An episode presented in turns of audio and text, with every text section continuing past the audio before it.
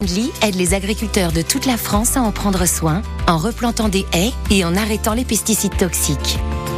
Informez-vous sur l'association Be Friendly. Quand vous écoutez France Bleu, vous n'êtes pas n'importe où. Vous êtes chez vous.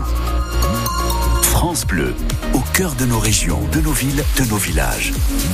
France Bleu Isère, ici, on parle d'ici. Nous sommes le dimanche 18 février, il est 8h30. Nous vous retrouvons, Bastien Roch, pour l'essentiel de l'actualité avec des agriculteurs de Vienne exonérés de taxes foncières. Mais seulement pour les parcelles non bâties et qui sont cultivées en bio, les vergers ou encore les vignes. C'est tout ce que le Code des impôts autorise. Ça peut quand même représenter quelques centaines d'euros en plus à l'année pour l'agriculteur qui en bénéficie. Décision votée à l'unanimité par le conseil municipal lundi dernier après la mobilisation des agriculteurs. On s'en souvient, il y a deux semaines.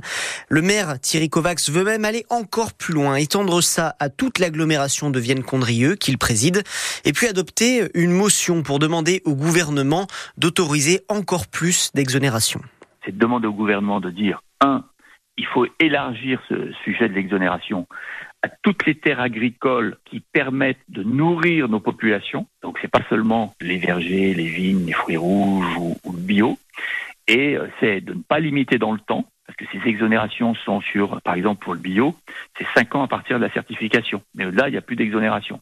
Et troisième chose que nous demanderons dans cette motion, c'est le fait, parce qu'un certain nombre d'agriculteurs sont propriétaires de leurs terres, mais malheureusement pas tous, certains euh, sont locataires, c'est d'obliger, puisque c'est le propriétaire hein, qui paye euh, la taxe foncière, d'obliger le propriétaire des terrains fonciers exploités par un agriculteur de répercuter les exonérations qui seront euh, accordées par euh, la collectivité à l'exploitant agricole. Et cette motion devrait être adoptée d'ici un peu moins d'un mois lors du prochain conseil communautaire. En Isère, plusieurs associations dénoncent une rupture de droit pour les étrangers. Les associations du collectif migrant, parmi elles on retrouve la CIMAD par exemple, ou encore la PARDAP, l'association de parrainage républicain des demandeurs d'asile et de protection.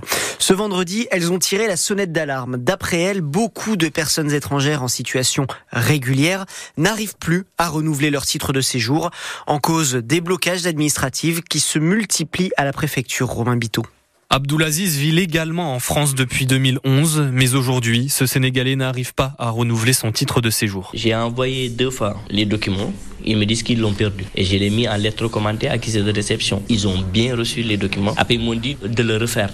Si, comme en disant que l'argent, on le ramasse par terre, payer, payer, payer pour rien, en fait. C'est comme en disant que tu es un objet, tu attends. Des cas comme celui d'Abdoulaziz, Martine, bénévole à la CIMAD, en voit de plus en plus. Vraiment un déni des droits des étrangers. Je crois que nous n'avons jamais vu ça. On reçoit euh, toutes les semaines des dizaines de personnes qui sont en désarroi parce qu'elles sont en perte de droits. Il y a un, un, énorme manque de personnel. Il faut que la préfecture se réorganise pour pouvoir répondre aux, aux droits. Je reviens toujours aux droits des personnes. Les problèmes administratifs, c'est une chose pour Robert Céasso de l'APARDAP. Lui s'interroge plus sur la politique de l'État depuis que la loi immigration a été promulguée. Le climat est très euh, nauséabond, disons. Donc là, on se demande si euh, cette euh, lenteur administrative est provoquée par une désorganisation interne ou bien s'il y a des instructions qui viennent de plus haut. Et pour obtenir des réponses, il a rendez-vous avec d'autres associations le 26 février à la préfecture. Et pour obtenir gain de cause, les associations du collectif migrant envisagent aussi une action massive directement en justice.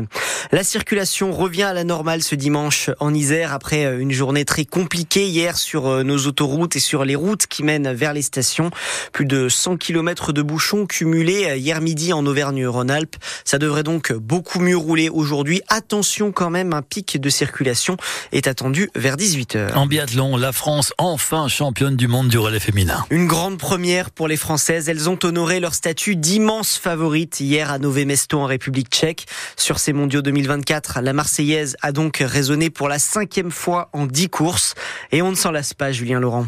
C'était la plus attendue de toutes, oui, parce que les Françaises sont les meilleures cet hiver. Mais Julia Simon, ultime relayeuse hier, l'apprécie presque encore plus sa quatrième ligne d'arrivée franchie en vainqueur sur ces mondiaux tchèques. Parce que maintenant on fait des mondiaux incroyables et d'accrocher cette médaille qui nous échappait depuis un petit moment et de la plus belle des, des couleurs, c'est un gros soulagement aussi là et c'est plein de, plein de bonheur. Ouais. Bon, pour le suspense, dirons-nous, il y a bien eu quelques petites frayeurs. Trois balles de pioche quand même pour Julia Simon sur son dernier tir et avant ça, 45 secondes de retard sur la tête quand la troisième relayeuse Justine Brezas-Boucher a été lancée par Sophie Chauveau qui a peiné face aux cibles avec au final deux anneaux de pénalité en ski. Voilà, j'ai vraiment euh, voulu me prendre ma revanche euh, sur les skis pour euh, ramener le relais le plus vite possible à, Justine et, je remercie vraiment les copines en fait d'avoir fait un si beau travail. Franchement, elles ont été monstrueuses et je les remercierai jamais assez pour cette journée incroyable qu'elles me permettent de vivre. J'ai la médaille d'or, on, la voulait toutes, c'était vraiment l'objectif des mondiaux.